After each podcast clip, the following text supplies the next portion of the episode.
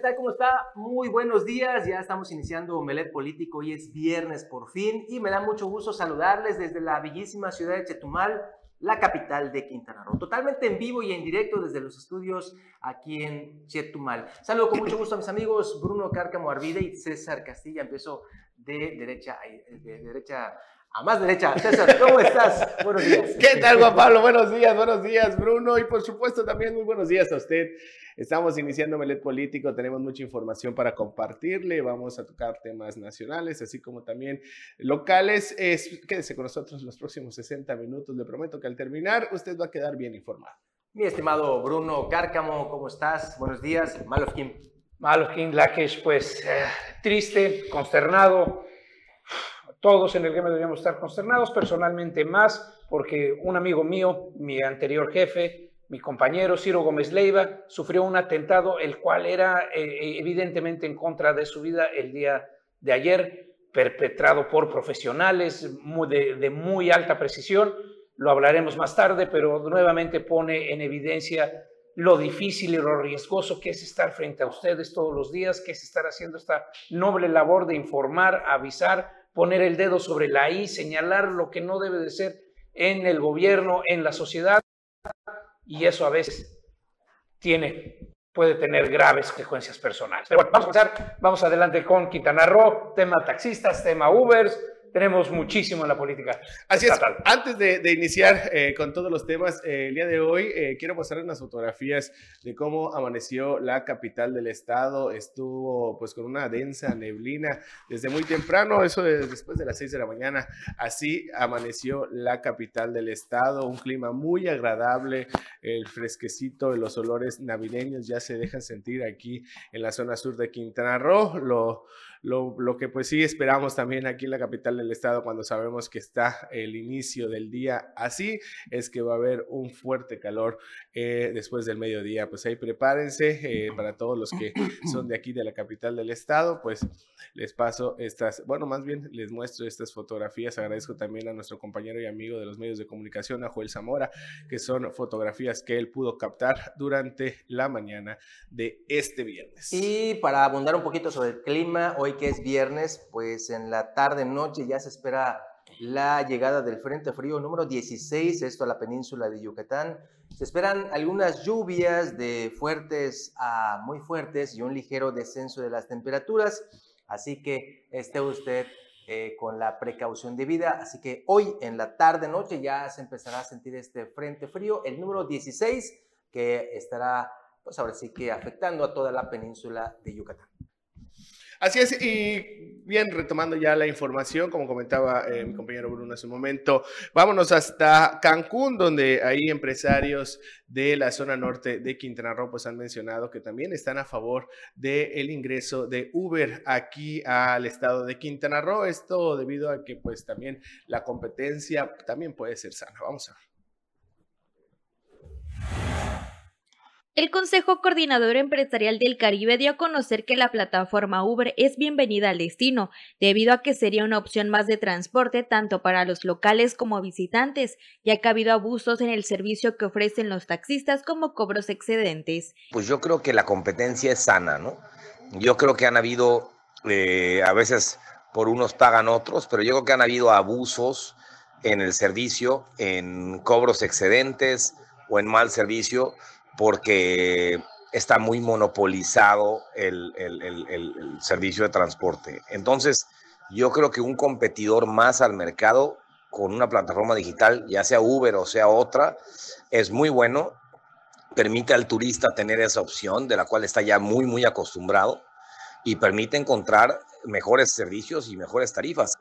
Bienvenido a Uber y a cualquier otra plataforma de transporte para que en una convivencia y competencia sana funcione mejor el servicio. Por su parte, la Cámara Nacional de la Industria de Restaurantes y Alimentos Condimentados en Cancún señaló que no está de acuerdo con la manifestación que llevaron a cabo los sindicatos de taxistas de los diferentes municipios, ya que en vez de hacer este tipo de acciones, deberían de mejorar sus unidades y dar un eficiente servicio. Aunque los taxistas tienen derecho a manifestarse, en esta ocasión carecen de razón, pues la ciudadanía tiene la libertad de elegir. Pues para manifestar nuestro repudio total a la toma de las calles de Cancún por parte del el sindicato o los sindicatos de taxistas de diferentes municipios, afectando una vez más a la ciudadanía por no querer competencia, por no querer mejorarse, por no querer ser ejemplos de servicio. No puede ser que estemos a la postre de unos cuantos que quieren tener el poder, ser los únicos en el transporte, eh, violando todo código de competencia. Eh, creo que deberíamos de tener en cuenta que los países que más progresan son los que más libertad económica tienen. Entonces creo que hay formas de poder regular las plataformas digitales de Uber. Si hoy en día ya tenemos plataformas digitales de hospedaje, plataformas digitales de servicio a domicilio, restaurantes que solo funcionan eh, como dark kitchens que le llaman. Entonces, ¿por qué los taxistas deberían de ser los únicos en no tener ese tipo de competencia? Yo los invitaría, yo los invitaría mejor a que, a que mejoren sus unidades, a que den servicio, a que se dejen de estar haciendo este tipo de vandalaje, este tipo de, de acciones que no llevan a nada. El sector manifestó estar a favor de la tecnología, pero con su respectiva regulación y controles de seguridad para ofrecer un mejor servicio a la población para que de esta manera se fomente la sana competencia. Con imágenes de Ricardo Vallejo informó para Notivisión Cilia Fernández. Y bueno, pues ahí está el tema. El tema de Uber no va a parar, no va a detener. Eh, como comentario ahí y como aclaración o, para que veamos el nivel y demás, a mí me sorprende muchísimo que eh, los taxistas de Quintana Roo piensen que van a poder contra Uber. Uber tiene, hay varias docuficciones, hay eh, películas hechas, series, miniseries basadas en los hechos reales, documentales, hechos de cómo Uber como empresa eh, ganó en dos de los países, no nada más en las ciudades, en dos de los países, pero principalmente en las dos ciudades más complicadas y con mayor restricciones para la concesión y el servicio de taxistas Nueva York y París. París, las, esperas son de 20, 25 años para poder tener una concesión de placa y además es un estricto seguimiento a lo que, eh, al servicio, eh, el estado del coche, una serie de actividades, quién lo maneja, quién está. Nueva York, Nueva York, ni mencionarlo, lo más buscado, lo más perseguido son las placas, hay un número limitado completamente controlado, no puede haber más taxis de estos, eh, puede haber transportes privados como limusinas, pero la misma eh, eh, entidad del gobierno de los taxis es la que se encarga también de dar estos permisos. Y sin embargo a estos dos grandes entes con todos los abogados de una parte y de la otra, Uber pudo entrar y puede operar dentro de la ley en estas dos ciudades. ¿Cómo lo hace o qué? porque Uber, eh, su visión y su filosofía, su, mecanismo, el cómo hace negocio, no es una empresa que tenga coches. Uber lo que hace es que vincula a dos particulares, un particular que necesita ser transportado y un particular que dice yo te doy un ride. ¿El ride a cambio de qué? De una comisión. Y lo único que hace Uber como aplicación es vincular estas dos personas a través de un servicio en el cual el que quiere contratar, uno se mete y da los datos y dice, sí, yo quiero eh, que me lleve a alguien, y otro mete los datos y dice, yo tengo un coche y puedo llevar a alguien ahí.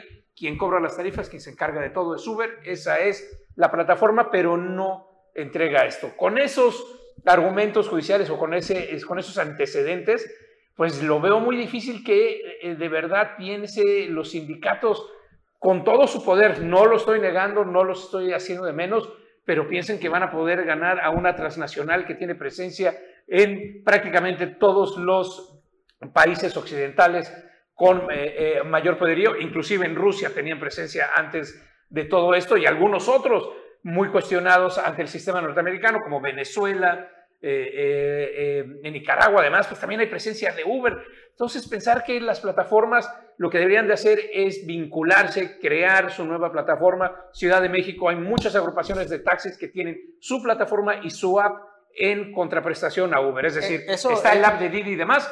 El, gremio del de, este, sindicato tal de taxistas de la Ciudad de México sacan su plataforma. De hecho, es lo que se pretende hacer aquí en Chetumal, hablando particularmente de la capital, para el 2023 poner en funcionamiento 400 unidades de eh, Sucha a través de esta una aplicación que van a ser tipo para eh, competir a Uber, donde en teoría dicen que van a poner vehículos del 2019 en adelante, es decir, recientes modelos con un servicio de calidad y demás. Habrá que ver, yo concuerdo contigo, Bruno, no sé si César tendrá la misma opinión, yo creo que la competencia es necesaria. En cualquier trabajo la competencia hace que se mejoren los estándares de calidad y de eficiencia y aquí en Chetumal, en Cancún, lo hemos dicho hasta el cansancio, de verdad, eh, el servicio de taxi es muy deficiente, es muy deficiente. Tú te subes un vehículo, apesta en muchos casos, no en todos, hay el mal servicio, la imagen, etcétera, etcétera, te quieren llevar como pecera. Dicen muchos que la llegada de Uber puede mejorar, pero ahora sí, recuerda que Uber no va a entrar en todos lados y los costos evidentemente van a ser mayores porque el servicio va a ser mejor. Habrá quien lo pague, habrá quien diga, no, pues yo me quedo con un taxi, pero yo repito una vez más, la competencia es necesaria para eficientar los servicios. Para mejorarlo también, ¿no? Y, abundando un poquito más lo que e, el, tema de la, de la, aplicación, va a ser una, una, aplicación que se pretende hacer a través de todos los sindicatos o a través de este ya conocido Frente Único de Choferes, eh, el sindicato de todos los sindicatos, valga la redundancia, ¿no? Entonces ellos lo que están buscando es eh, ya hacer lo que es una aplicación para poder ya eh, ponerla en funciones efectivamente, como comenta mi compañero Juan Pablo, por el próximo año 2023. Hay solo aquí en la, zona nor, en la zona sur, perdón, son 400 unidades, pero prácticamente en todo el estado va a operar esta aplicación. Esperemos que también pues tenga el funcionamiento real y que pues se haga la, o, más bien que los taxistas se pongan ya la playera y se den cuenta de que pues eh, la competencia tiene que llegar, va a llegar al final de cuentas, como bien comentan, y esto va también a generar que pues el servicio pues también se pueda mejorar, porque realmente eh, voy a ser muy sincero, el momento de, el día de ayer también tuve yo la,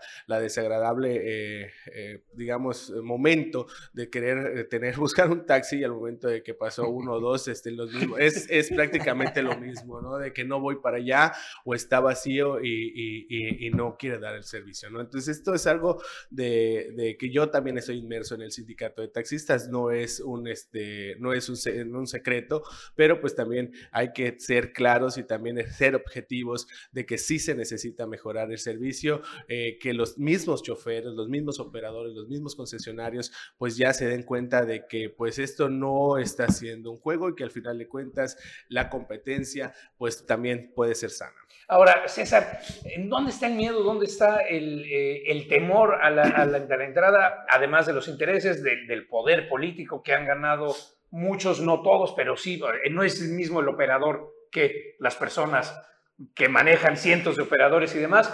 ¿En dónde, pero ¿dónde está ese temor? Eh, Quintana Roo, los, las ciudades turísticas, las cinco ciudades turísticas importantes que tenemos a nivel internacional, son las únicas en el país que no ofrecen Uber. Quintana. Acapulco tiene Uber, Mazatlán tiene Uber, Los Cabos, eh, La Paz, todos los demás polos importantes de turismo de este país, hay una convivencia sana con Uber, con Didi, con Cabify, con y el que se abre la próxima semana y quiere ofrecer un servicio. Lejos de, que sea, creo que un temor, el, el, detalle está en lo que es la concesión. Uno como concesionario tiene la oportunidad de poner a trabajar tu concesión o en este caso hay unas personas que pueden dar a rentar lo que es su concesión. La renta de esta concesión te genera alrededor de 12 mil pesos al mes. Eh, en dado caso que lo vayas rentando, eh, pues, eh, perdón, 12 mil pesos te genera si tú trabajas tu concesión. Si tú la das a rentar, esta, la concesión te da alrededor de 4 mil pesos. El, ingreso de Uber eh, sin tener lo que es una concesión para poder operar prácticamente bajaría por completo el precio de la concesión o ya no tuviera nada de que pudiera ser redituable tener una concesión. Eso es lo que solicitan los sindicatos, ya que también eh, obtener una concesión eh, en su momento, cuando cuando tenía eh, lo que es este, tenías que tener un tiempo eh, mayor hasta de 14, 15, hasta incluso hay gente que tiene hasta más de 20 años y que ya están esperando una concesión. Ese tiempo prácticamente de recibir tu concesión prácticamente es como tu, si fuera tu jubilación, ¿no? Pero eh, ellos lo que, eso es lo que están solicitando, eso es lo que solicitan o pelean más bien lo que son los sindicatos, el hecho de que pues la concesión va a disminuir su valor o en este caso pues pudiera quedar ya sin ningún tipo de valor comercial o poder tener eh, lo que es una remuneración por el poder rentar tu, concesión, ¿no? Entonces, e, eso es lo que ellos solicitan y pues eh, el ingreso de Uber pues sería que ya... Elimina completamente todo esto porque lo único que tienes que hacer es, tener un vehículo Y, un teléfono. Exactamente. nada más. Eso, inscribirte. Exactamente. Eso es lo que solicitan los sindicatos. Es eh, una práctica que se viene aplicando desde hace más de, más de 40, 50 años, eh, me atrevo a decir. Entonces, el, cambiar o, generar algo ya eh, con, una, con nuevas tecnologías, obviamente facilita la adquisición de un servicio, pero también va a perjudicar a muchas familias que están, pues su modo de vida es a través de una concesión y que ese es el sustento de sus hogares. esas son las dos, las dos opiniones o, las, o, la perspectiva de ambas que pues al final de cuentas pues las autoridades van a decidir y se va pues a aplicar de la mejor manera. Pues sí, bueno, pues ahí tiene usted este tema que es escabroso evidentemente. Nos manda nuestra producción a nuestro primer corte. Regresamos con más aquí en Omelet Político.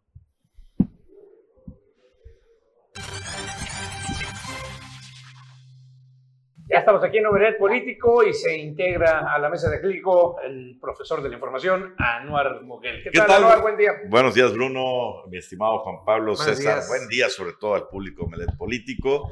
Contentos este 16 de diciembre, para muchos ya último día de labores. Para muchos, para otros, pues aquí estaremos. Ahorita vamos a platicar sobre este tema, bien lo mencionó Bruno y César, un tema nacional que indigna a toda la sociedad. Bueno, a mí estoy muy indignado, pero antes me gustaría presentarles esta entrevista que le hice ayer a la diputada Luz María Berinstein Navarrete. Se fue pues contundente contra la hoy secretaria de Desarrollo Rural, contra Linda Cobos, al señalar que ha hecho una exclusión, está excluyendo a algunos productores campesinos y demás le ha hecho el llamado de atención a la secretaria de Desarrollo Agropecuario y no la pela. Tenemos la entrevista, mi estimado Marcial, un ratito más la vamos a presentar, ya está pasando de la producción a la edición y de todo esto, pero es, es, es, es delicado el asunto, ya la tenemos, gracias a nuestra superproducción. Vamos a escuchar lo que dice la diputada Luz María Berinstein Navarrete de Linda Cobos Castro, la actual secretaria de Desarrollo Agropecuario. Bueno, pues no ha pasado nada. Tú sabes que en ese ambiente, pues Linda no contesta. Linda es como esos monitos de que no ven. Hay tres monitos que se venden así en las ferias, de que uno no ve, no oye y no habla. No, no sé por qué, este, pero bueno, yo voy a trabajar con la gente del campo porque aquí vienen muy frecuentemente a verme los productores de piña, de pitaya, de sandía, de maíz, este, todos esos sembrados tan maravillosos que hay aquí en Quintana Roo y es gente que este, quería ser incluida y se sienten excluidos. No nos ha podido dar ni a, ni a la diputada presidenta de Agricultura y Ganadería, Alicia Tapia, ni a una servidora, nos ha podido este, dar eh, esta mujer, ¿cómo se llama? Este, Linda, Linda Cobos. Fue diputada? Fue presidenta de la Comisión de Ganadería. Eh, ella no tiene tiempo para sentarse a platicar con nosotros, no sé por qué. La gobernadora de Quintana Roo señaló en campaña que aquellos funcionarios no no que irse y a pasar Ahí está justamente lo que señala la diputada de estas faltas de atención que pues le está señalando ella a la actual secretaria Linda Cobos Castro. A ver qué va a pasar con eso, si hay un cambio, alguna, eh, algún señalamiento por parte de la secretaria. Pero bueno, esto es lo que ya se está viviendo en este último día en el Congreso de Quintana Roo de actividades legislativas. Oye, y entonces empieza a, verse ahora sí la diversidad. Hemos dicho siempre que en el tema de la 4T caben todos. Hasta que no. Pero es un cóctel explosivo, ¿no? Porque hay gente que está con otras cuestiones. Eh, Luz María Beristain, pues fue una de las que acompañó a López Obrador desde el principio, pero de alguna manera la han hecho así a un ladito. Incluso en la campaña recordarás. No le dejaban subir. Este, esta escena donde quería subir y no la dejaban eh, por su protagonismo y demás. Entonces empieza a señalar puntos de otros representantes también de la 4T, funcionarios de la 4T. Y esa es una sola muestra.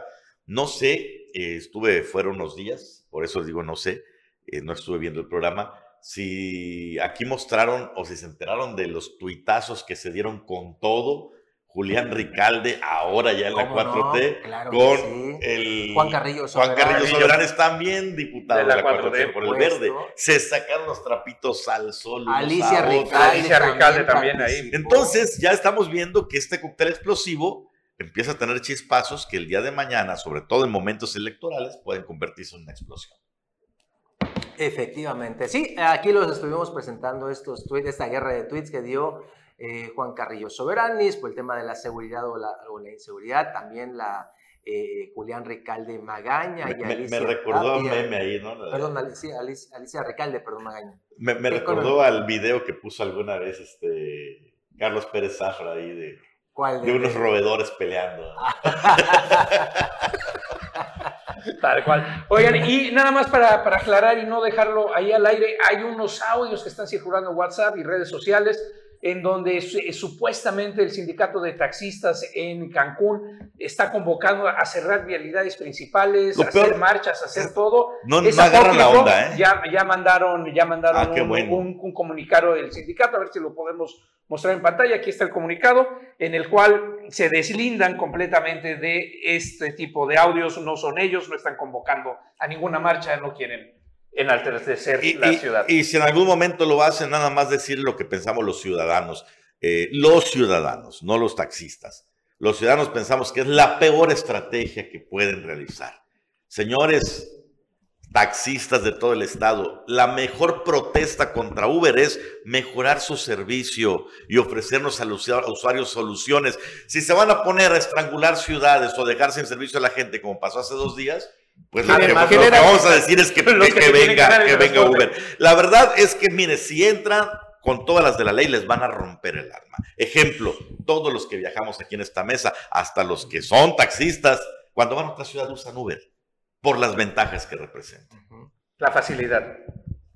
Bueno, ahí está, es apócrifo, mm, eh, con calma no se va a cerrar el norte, la, Cancún no, no va a haber esos paros, al menos no por el sindicato de los taxistas.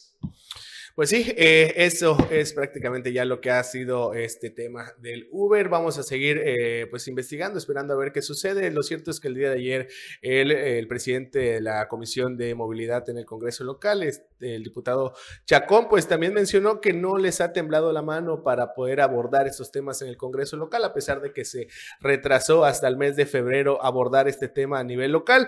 Lo cierto es que él aseguró que va a realizar lo que son trabajos de campo, va también solicitar lo que son las eh, eh, opiniones de la ciudadanía para ver de qué manera se puede generar una nueva ley de movilidad o en su caso tener pues algunas eh, unos cambios en la ley actual. Esto es lo que está sobre este tema de movilidad, ya, se, ya, que también se hace, hacen falta también agregar otros temas como lo es el motorreparto, así como también generar mejores condiciones para la movilidad, no solo respecto al transporte, sino también a la movilidad de los ciudadanos en las banquetas, en las calles y demás. Entonces, esta, este tema será abordado hasta el mes de febrero. Eso dicen siempre y luego lo van ahí atrasando, ¿no? Eh, digo, hablan bien bonito lo que se va a hacer y lo que no se va a hacer y al final de cuentas, pues eh, pocas veces se concretan las cosas. Ojalá en temas de movilidad y un mundo de trabajo, el tema de Uber no lo va a resolver el legislativo, ahí sí, que no nos engañe el diputado Chacón,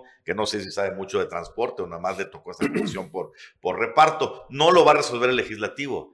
El tema de Uber lo está resolviendo la autoridad federal. Y si el amparo pasa, como es muy probable que suceda debido a la jurisprudencia que existe al respecto, adiós, la ley de movilidad queda paleta en ese rubro. ¿Por qué? Porque el amparo justamente la va a inhabilitar si va en contra de, la Constitución, por ejemplo, ¿no? Entonces, por ahí vamos a ver. Pero todos los demás temas pendientes, pues sí, serán tema de la legislatura. Ojalá que le echen ganas, porque la verdad, solo solo se desvelan y solo son rápidos cuando les llegan la, orden del Ejecutivo. ¿eh? De otra manera, todos los demás temas ahí duermen el sueño de los justos. Sí, uno de ellos también hay que mencionarlo, el tema de la, el tema de la ley de pirotecnia. Eh, es, una, es una situación de que también hay muchas, muchas este, temas que se están eh, dejando eh, sin abordar. uno de ellos es, es esta, esta situación que durante las festividades religiosas de este mismo mes fue un, una afectación directa, no solo para, también para las agrupaciones que defienden los derechos animales, así como también para los padres que pues representan a sus hijos con este tipo de, pues enfermedades, por llamarlo de alguna forma, está el autismo, ¿no? Entonces, durante este mes de diciembre, pues estas afectaciones pues se han incrementado.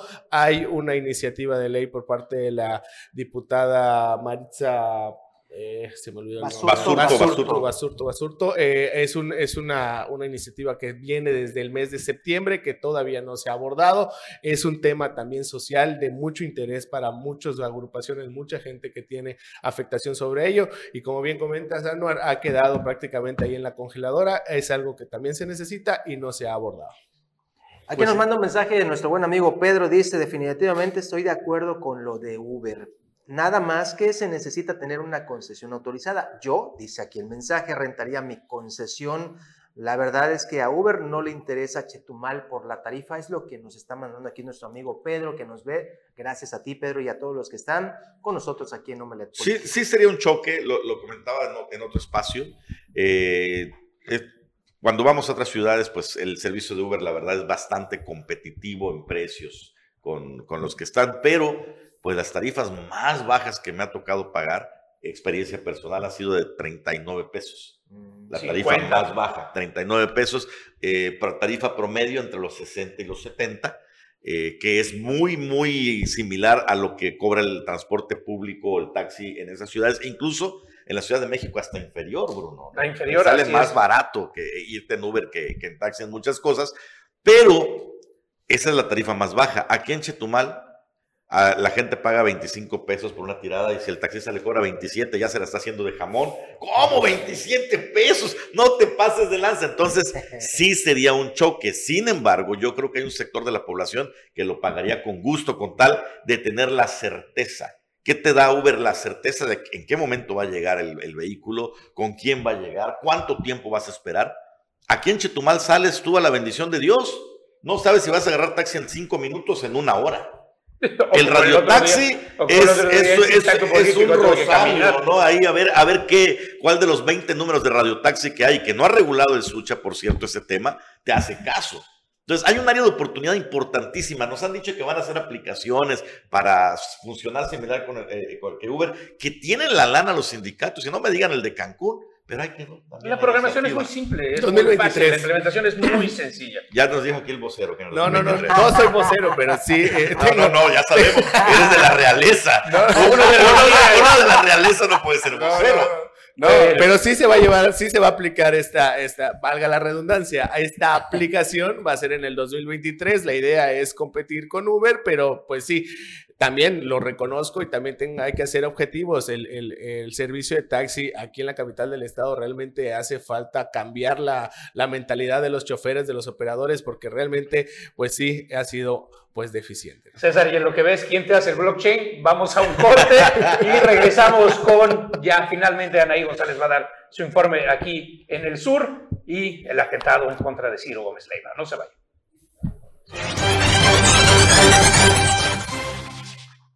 Estamos de vuelta en Omelet Político y vámonos, Anaí González, la diputada federal por el Distrito 02. Bueno, ya no, ya ahora es Quintana Ruense y nacional. Además, eh, ya presentó su informe allá en la zona norte, ¿no? Ya, desde allá en la zona norte fue. Este, porque pues evidentemente... El fin de semana pasado. Es que por, por, qué iba a ser primero el de aquí? Por cuestiones de agenda, por cuestiones de agenda. No, no por motivos electoreros, no. No porque no porque los votantes. No porque la política sea no, del norte. No porque pretenda ser presidenta municipal o competir. No. No, porque nos haga el feo. Fue por cuestiones de agenda. ¿Y por qué nos haga el feo también en la zona sur? No, tampoco, No, no, no, no, estoy diciendo no porque nos haga el feo. Exactamente. Para que no haya rumores y no se diga que nos está haciendo el feo. No, no, no, no se trató que nos hizo el feo. Fue por un tema de agenda, como bien dice. Claro, claro, claro, claro. Bueno, y después de unas críticas, pues eh, de inmediato corrigieron y de, es que también vamos a informar en la zona sur, que será cuando, Bruno.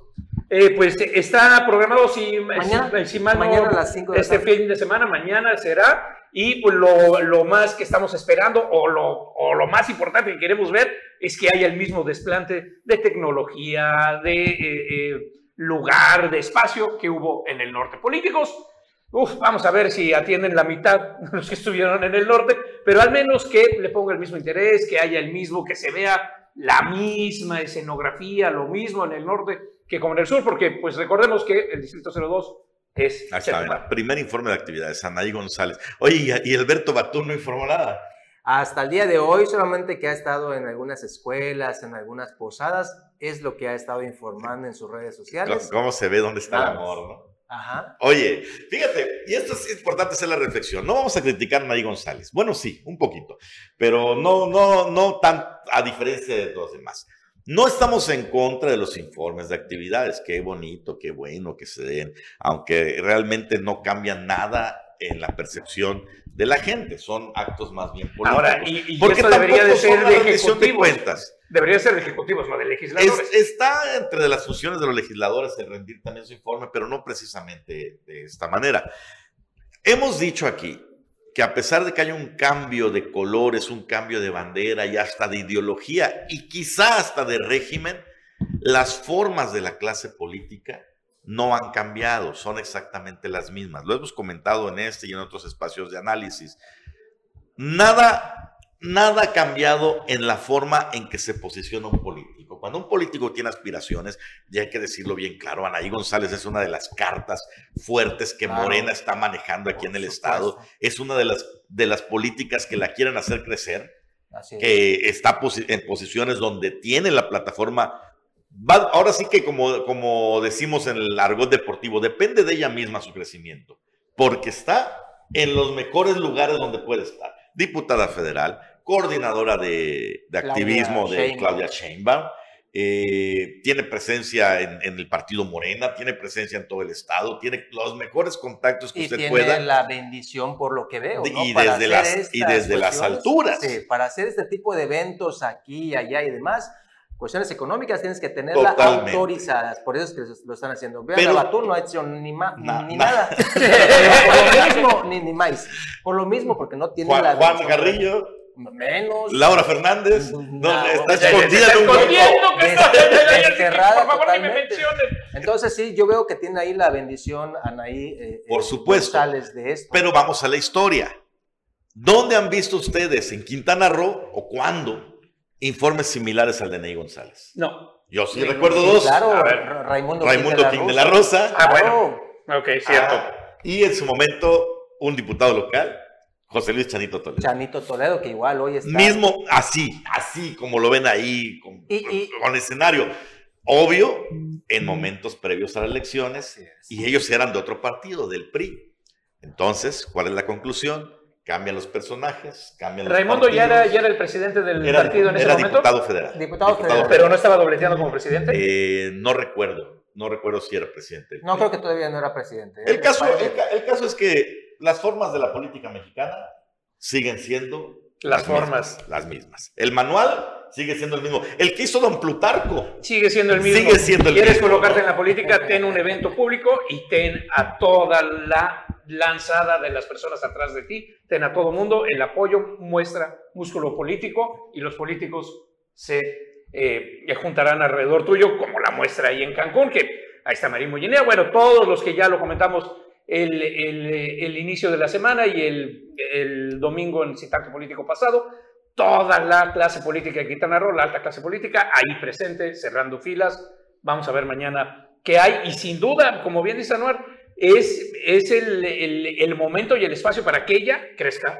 sola y se coloque. Vamos a ver qué tanto lo puede hacer, dónde lo coloca y dónde queda la sensibilidad de los políticos del sur. Sí, ahora la, la cuestión es si, si estas estrategias son las, las correctas, las debidas, ¿no? Al menos, no lo vamos a dejar de decir, fue un error de estrategia de quien De le coordina eh, en los temas, ese tema de poner primero el informe en el norte. Fue un tremendo error. Lo quieran reconocer o no, ese ya es problema de ustedes, fue un error. De tacto político. Si hubiera sido al revés, mire, no pasaba Nadie nada. decía nada. No pasaba nada, así de simple. Pues eh, con eso vamos a un corte y regresamos con más aquí en Omelet Político.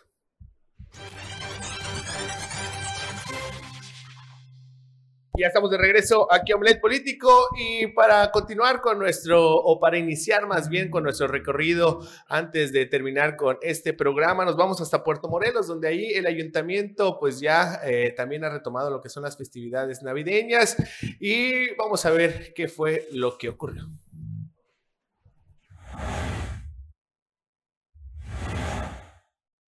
El ambiente navideño inundó con un festival en el Parque de la Colonia Cetina Gasca en Puerto Morelos, que se vio colmado por familias completas. El evento fue encabezado por la presidenta municipal Blanca Marichu Muñoz, quien ha señalado que el propósito es fortalecer las tradiciones y la unidad familiar. Durante el festival, niñas y niños disfrutaron con la presencia de personajes como Santa Claus, duendes y Mickey, quienes cantaron y bailaron para deleitar a los asistentes. El programa incluyó el show de payasos Rollitos, grupo infantil de danza Corales del Mar, Casa del Adulto Mayor Nohochwinik, Academia Paso a Paso y Academia Danzares, Estudio de Artes Funky Kids y un show de botargas. Cientos de niños disfrutaron del espectáculo, canciones, bailes y participaron además en una rifa de bicicletas, muñecas y numerosos juguetes. A lo largo de la semana, la administración municipal ha organizado posadas, festivales navideños en las comunidades y en la cabecera municipal. También se llevó a cabo un festival organizado por el Sistema para el Desarrollo Integral de la Familia DIF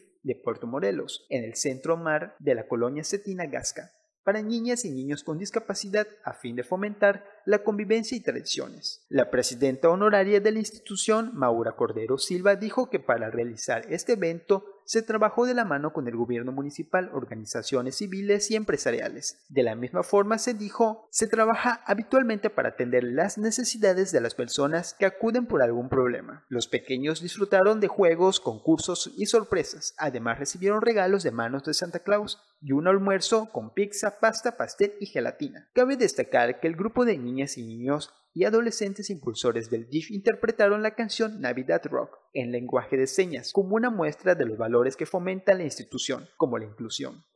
Informó para Notivisión. Bueno, ahí esto. y- Puerto Morelos.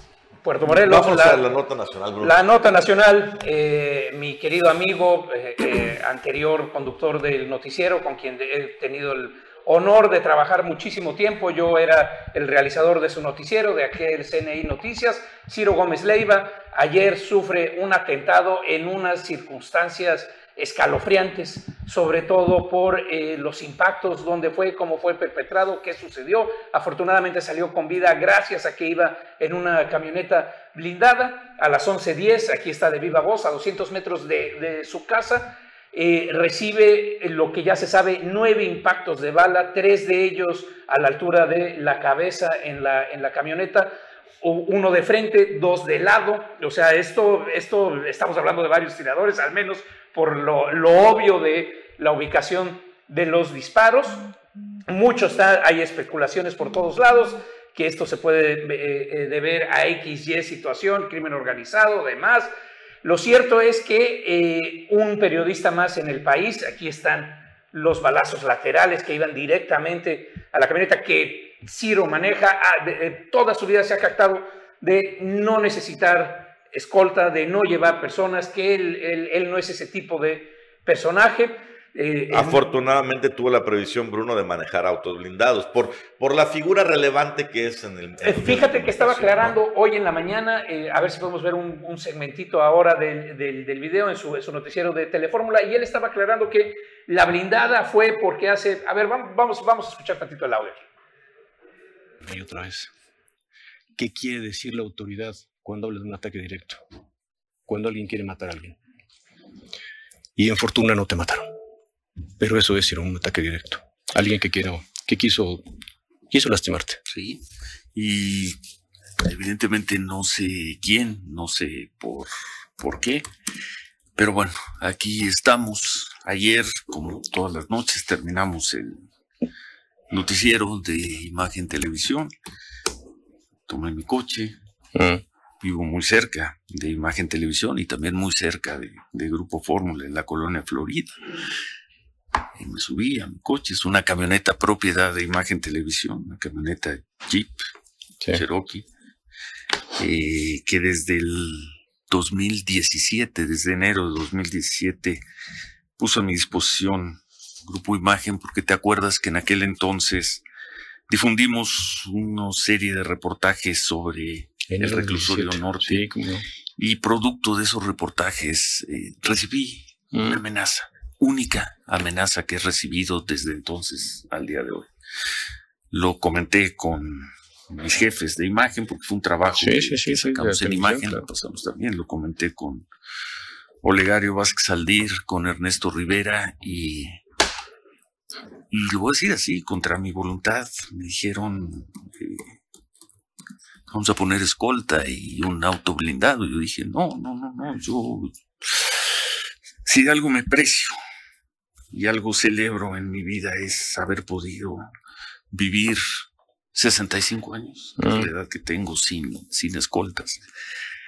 Pero acepté la camioneta. Y es la camioneta que manejo en las noches, la manejo yo. Salgo.